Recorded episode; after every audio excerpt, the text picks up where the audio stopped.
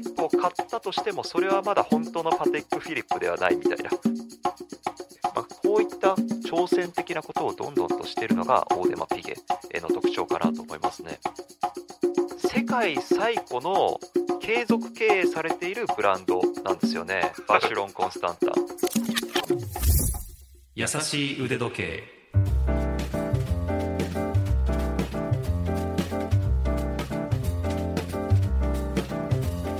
YouTube チャンネル腕時計のある人生の RY です。ラジオ関西アナウンサーの春名由紀です。この番組は寝ている時以外はずっと腕時計のことを考えているという RY さんと腕時計の魅力に気がついてもっと深く知りたいと思っている私春菜が悠々自適にトークをする番組でございます。シャープ0からシャープ3までは RY さんに神戸市中央区ラジオ関西のスタジオに、まあ、お越しいただいて撮ったんですけれども今後はこういったリモート収録ということで、我々肩の力を抜いてトークしたいと思います。RY さんは持っている時計の中で一番高価なもの思い切って買ったものっていうのがバシロン・コンスタンタンのオーバーシーズという話を数回してくれてでそこで世界三大時計という言葉がよく出てきたのででそれに対する質問とかもやっぱり結構あるのでここで世界三大時計について聞いとこうと思っておりますはい、そうですね、えー、やっぱり時計のみならずですね、うん、どの世界にも大御所のブランドというか、はい、人というか、まあ、そういったものがあるんですけども、はい、まあ、時計の世界にもですね世界三大時計ブランドと呼ばれるブランドがありましてですね本当に時計一本で家が建ってしまうほどのですね高価な時計をまバンバンに作ってそしてそれがどんどん売れていくという、まあ、驚異的なですねブランドが3つあるので今回はそれをですね、まあ、1つずつご紹介できればなというふうに思ってます。まずですね、まあ、ブランドで言うと、うん、パテックフィリップ、はい、オーデマピゲ、うん、バシュロン・コンスタンタンというですねこの3つのブランドになってますね。パテックフィリップオーデマピゲバシュロン・コンスタンタン特に世界三大時計ブランドの中でも、まあ、頭一つ抜けていると言われているブランドがですねパテックフィリップというブランドでして、創業はですね1839年創業になってるんですね。200年弱前か。いやもう本当にね歴史の深いブランドではあるんですけども、はいで特に、まあ、パテック・フィリップの、まあ、キャッチコピーといいますかよくそのブランドを端的に表すワードっていうのがどのブランドにもあると思うんですけども、まあ、パテック・フィリップはですね親から子へ世代から世代へというですね、まあ、キャッチコピーが長らく使われていたりとかですね。これかっこいいですよね。あるいはパテックフィリップを買ったとしてもそれはまだ本当のパテックフィリップではないみたいな。あなたは単に次の世代へ引き継ぐ遺産を世話しているだけなのだみたいな感じのキャッチコピーもあったりとかしてですね。要は 引き継がれてこそ初めてパテックフィリップは完成するみたいな、うん、なるほど。子孫に渡した時にそれはパテックフィリップになるんだっていうこと？そういうことですね。まさにですね家宝ですよね。そのレベルの時計を作ってるのが、まあ、パテックフィリップなのかなと思いますねパテックのすごいところはどんなに古かろうが自社の時計であれば必ず修理しますよっていう保証をですね歌ってるんですね、えー、まあ、なので、はい、明文化してるっていうところがすごくって、はいはいはい、だから本当にパテックはどんなに古くてもパテックのお店に持ってけばまあ金額はね高額になってしまうかもしれないんですけども直せますよ。だから次世代に引き継げますよっていうのはそういったところえー、自分たちが責任持って直しますよっていうそこにかかってくるのかなと思いますね。三大時計の中でもちょっと頭抜けてるみたいな感じですか？まあそうですね。特にあのその精度の部分で言うとですね、うん。あのロレックスの回でお話しさせていただいたんですけどもあのロレックスの精度のすごいところって1日日差の誤差がプラス2秒からマイナス2秒これがいかにすごいかっていうお話をさせていただいたと思うんですけども、はいはいはい、パテック資料はですねマイナス3秒からプラス2秒なんですね。だからロレックスと1秒差しか違わないっていう。まあそれもそうだってロレックスだって上位3%の中のまだより優れられたものみたいな話ありましたけどシャープ1だったかな、うんはい、それと遜色ないってことですね、いやそうなんですよ。でしかもなおかつ美しさも担保していて、うん、パテックの時計ってすごくこうドレッシーな時計が多いんですよね、はいはいはい、薄くてエレガント、うん、で時計のムーブメントをですね薄くすればするほどその精度を高めるっていうことは非常に困難を極めるわけですよね、はいはい、逆にムーブメントがでかければでかいほど、え調整とか精度を上げるっていうことは簡単になるんだけども、うん、パテックっていうのはドレッシーでエレガントじゃないといけないっていうんですごくこうムーブメントをね小さくしたりとか薄くしたりするのが宿命なんですけどもそれだけ小型化させてもそれだけの精度を保ってるっていうのはもうめちゃくちゃ驚異的なことだと思いますね。やっぱり小さいとか薄いとかってエレガントなんですよね。いやエレガントですね。やっぱりこうスーツとかねタキシード着た時に袖の下にスパッとね入りますからね。代表的なモデルって何がありますか？まあカラトラバという時計が一番代表的かなと思うんですけどもこの時計はですね、うん、1932年に誕生した時計になってますね。はいはいはい、でこれ何があのすごいモデルかっていうと、まあ、1930年代とか20年代当時のですね腕時計っていうのは基本的にこう四角い時計長方形な時計が多かったわけですね。四角？なんですけどもそう。例えば、うん、えー、とカルティエでいうと、うん、サントスとか、はい、あとタンクとかですね、うんうん、今でもありますよねそう今でも有名な時計ですね、はい、あれっていうのは1904年とか1910年代に誕生した時計なんですよね。あとはジャガールクルトのレベルソっていう時計もですね、これもねいつかお話できたらと思うんですけども、非常に面白い機構を持った時計なんですけどこれが生まれたのが1931年なんですよね。うん。年後だ。そう。まあなので、こういうふうに見ていくとやっぱりねこの世代の時計ってどれも四角いんですよ。四角いもしくは長方形で、まあ、なんでかっていうとさらにちょっと話それますけど当時はこのね、アールデコっていう、まあ、芸術的分野が最盛期を迎えていたとか、まあ、直線的なあものがこう美しいとされる時代だったわけですね。まあ、なので当時はそういう四角い時計っていうのが主流だった中でカラトラバっていうのはですね、丸型だったんですよね。丸？そう。で今でこそ腕時計丸いのってもう主流で当たり当たり前じゃないですか。当時はめちゃくちゃ革新的だったわけですよ。へえ今四角い方が珍しいというか。そう。そうじゃないですか、うん、なのでだからカラトラバは丸型時計の模範と言われてるんですよね。でそれが丸型時計のまあおそらく世界で初めてクラスの時計だと思いますし、はい、当時のデザインから今のカラトラバってほとんどデザイン変わってないんですよね。いかに最初のデザインがもう原点にして頂点というか初めから完成されていたデザイン。それがですねまあ90年近く変わらずに続いているってこれ本当にすごいことだなと思いますね。なかなかないよな。RY さん欲しいと言ってませんでした？カラトラバいや私の夢の時計の、ね、夢の時計ですよね。そうそう。優しい腕時計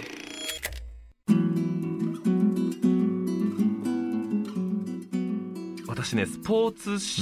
紙とかに例えば、どこどこの野球好きなんですけどどこどこの球団が取った外国人選手とかっていうのの腕の元もすごい注目したりしていて。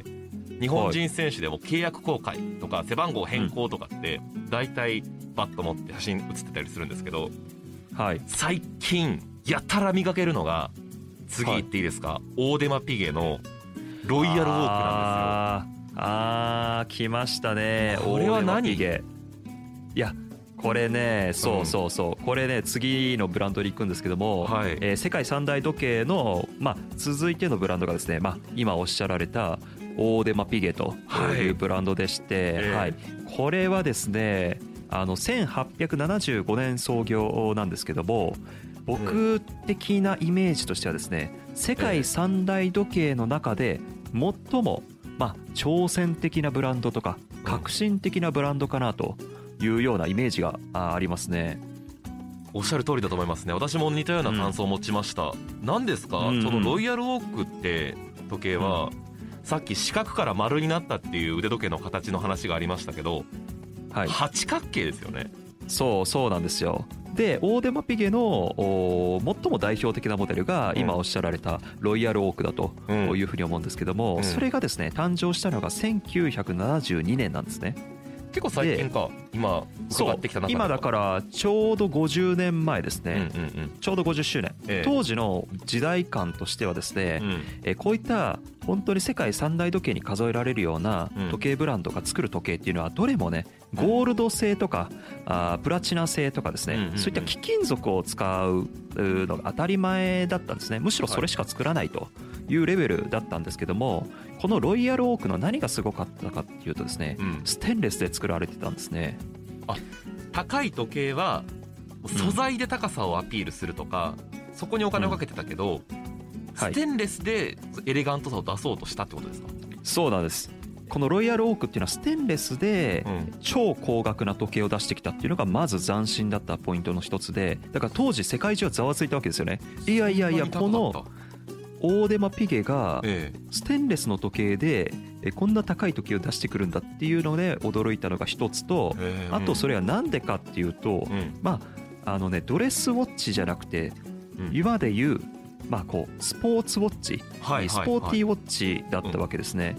だからそのスポーティーウォッチってことは貴金属で作るよりもステンレスの方が傷に強かったりとかですね。耐久性がこう、うん、傷が硬くて傷に強かったので、えー、ステンレスの方が好まれると。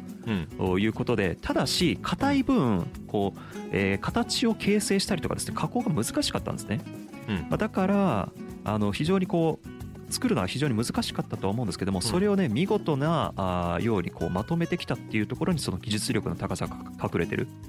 と思いますし、うん、あとは当時ねあの時計っていうのはメンズサイズでまあ 30mm とか 32mm、34mm とか今よりだいぶ小さかったんですよ。今だったら 40mm、42mm、44mm って当たり前なんですけど、今よりも多分 10mm ぐらい小さい世界観だったと思うんですね。うんうん。だけど当時は39ミリっていうことでもうめちゃくちゃとでかい時計だったわけですよね。さっき小さくて薄い方がエレガントって話ありましたけど、うん、大きくて分厚くしたんだ、大きくてまだ薄かったですねまだ薄かった。まあ、うん、その辺のドレスウォッチよりは分厚かったかもしれないですけども、うん、あの当時のこうなんていうんでしょうね。ゴリゴリのスポーツウォッチ例えばダイバーズウォッチとか、クロノグラフに比べたら薄かった。ああいいところをついたわけですね。ちょうどいいとこだったんですよ、はいはい、それがですねまあ、今で特に人気のラグジュアリースポーツウォッチの始祖と呼ばれているのがこのロイヤルオークなんですよね。あのー、言ったら八角形は八角形でもそこもまた多面的に削られていたりして、うん、はい、光ってるところとマットになっているところもあってあとビスで止められてますよね、うん、そのそうそうそう。そうなんですよ。うん。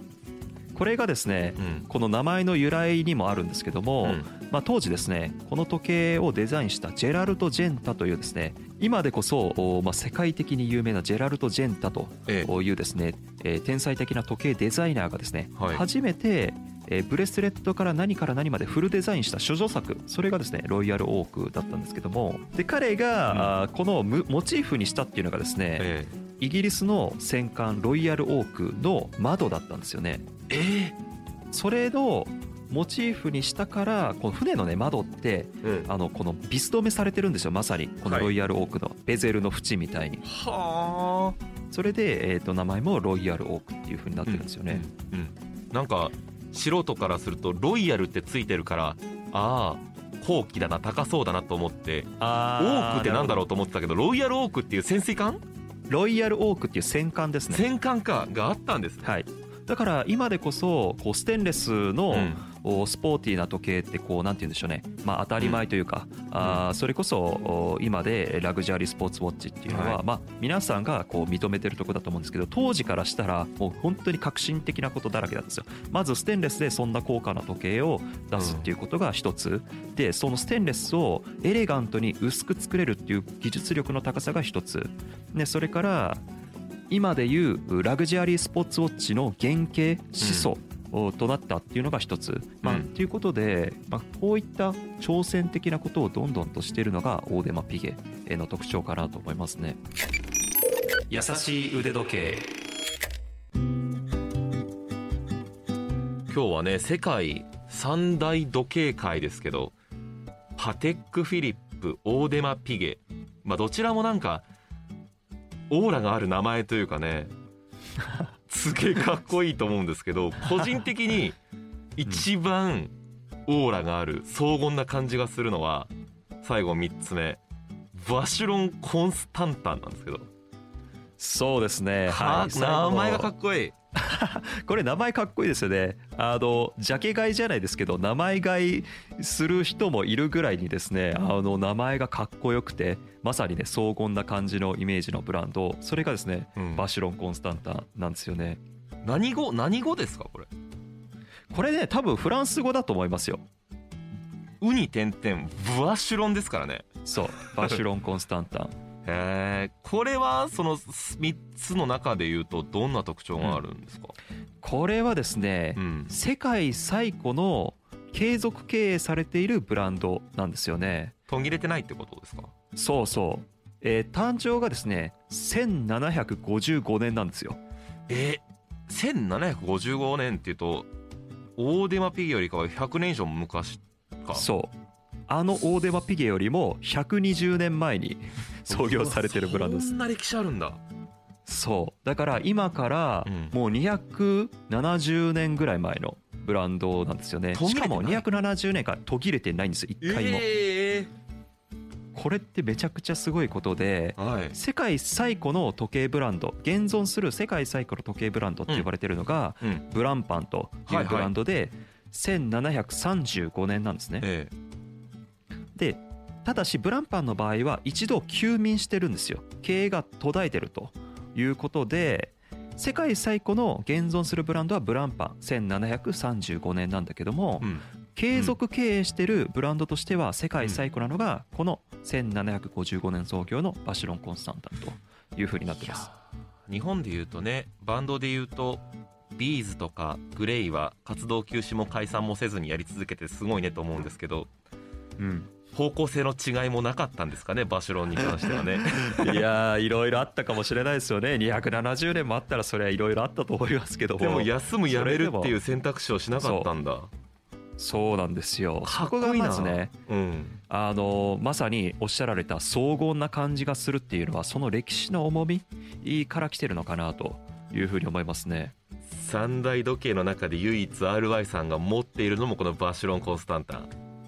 そうそうなんですよ。でだからちょっとこうなんて言うんでしょうね。よりこうクラシックというかこう伝統的なブランドでどっちかっていうとさっきのこうスポーツ選手が好んでつけるようなこう挑戦的まあ口悪いかもしれないですけどどやれる時計っていうよりはですね、はい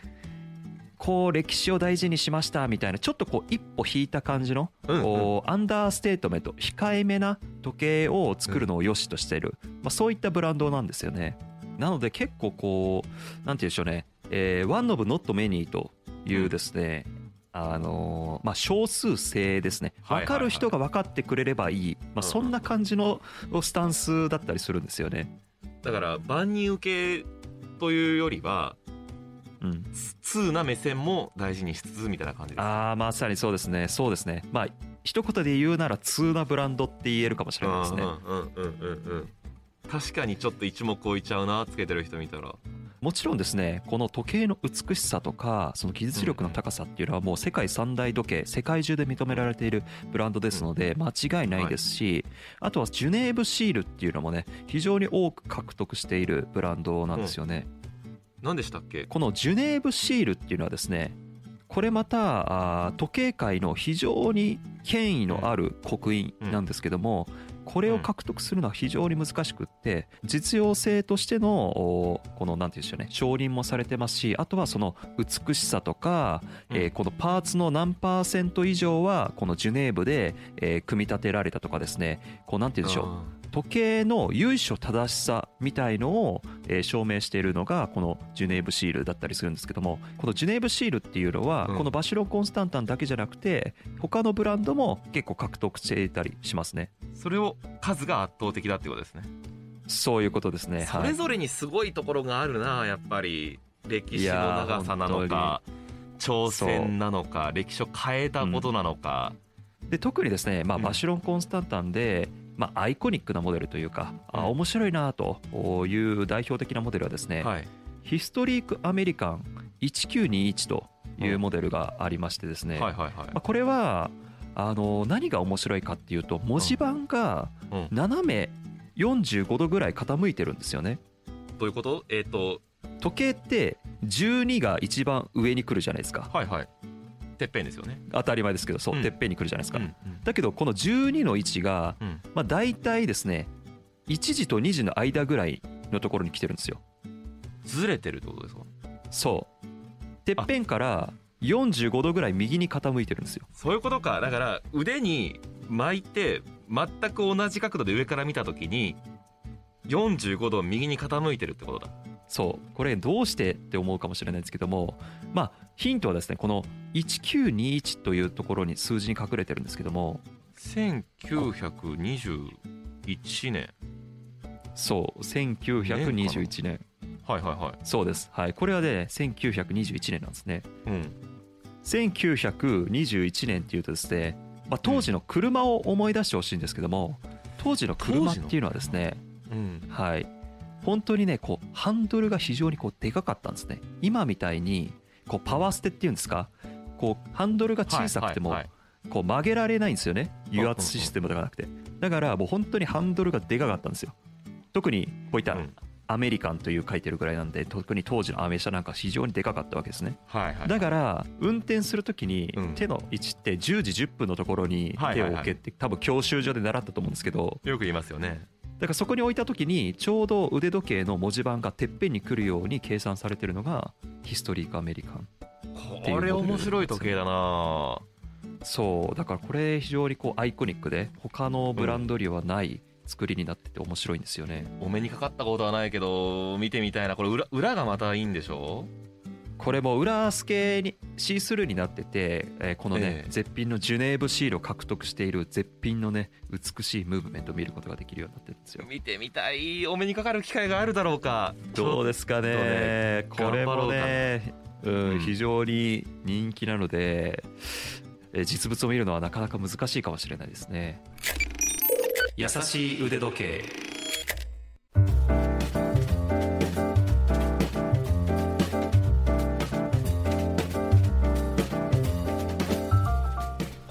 世界三大時計、多分これって変わらないですよねラインナップ。変わらないと思いますね。ここに体当たりして割り込んでくるってないね多分ね。実はですねこれの他に世界5大時計ブランドっていうですねここにさらに2ブランドえ加えたものっていうのもおまあ日本の時計ファンの間では認知されてますしさらに世界6大時計とか世界7大時計とかですねそれに続くブランドはどれか。まあみたいな感じの議論もあったりとかしてですね。これも非常に面白いんですよね。どんどん次への布石を投げてくるじゃないですか。いやー本当にめちゃくちゃ面白いですよここ。でもこのやっぱり3代と言われているぐらいだから、ここは変わらないですね、うん。今聞いているだけではなくて文章にもまとめますので今紹介した情報ラジオ関西のトピックスサイトラジトピぜひ詳しく読んでください。写真もできるだけ載せることができるように頑張りますので聞き逃したなという方やあともう一回復習したいなという方はぜひラジオ関西のトピックサイトラジトピ読んでいただきたいなと思います。それからあなたからもメッセージをお待ちしています。メールアドレスは腕アットマーク JOCR.jp です。UDE アットマーク JOCR.jp ご意見ご感想それからリクエストをお待ちしています。あとはツイッターもやっています。ツイッターはハッシュタグがやさ腕 やさがひらがなで腕は漢字でハッシュタグやさ腕でやってますんでぜひあのラジオ関西のまあ、公式のツイッターとしてやってますから安心してぜひ投稿してください。記事とかでも使わせてもらう可能性があるんですけどぜひお願いしたいなと思います。それから RY さんの YouTube チャンネルがありますね。はい。私のですね、まあ、腕時計のある人生という YouTube チャンネルもぜひよろしくお願いします。まあこのポッドキャストが肩の力を抜いてだらりとゆるりとトークするという反面腕時計のある人生は割とカチッとねもう RY さんが一人でパキパキ喋ってありますから私もよく見てますけれどもフォローしてください。それからこの番組「優しい腕時計」Twitter もぜひフォローをお願いいたします。番組もフォローできますんで通知来ますのでぜひよろしくお願いいたします。次回も私たち2人が優しくトークしたいと思います。それではまたお会いしましょう。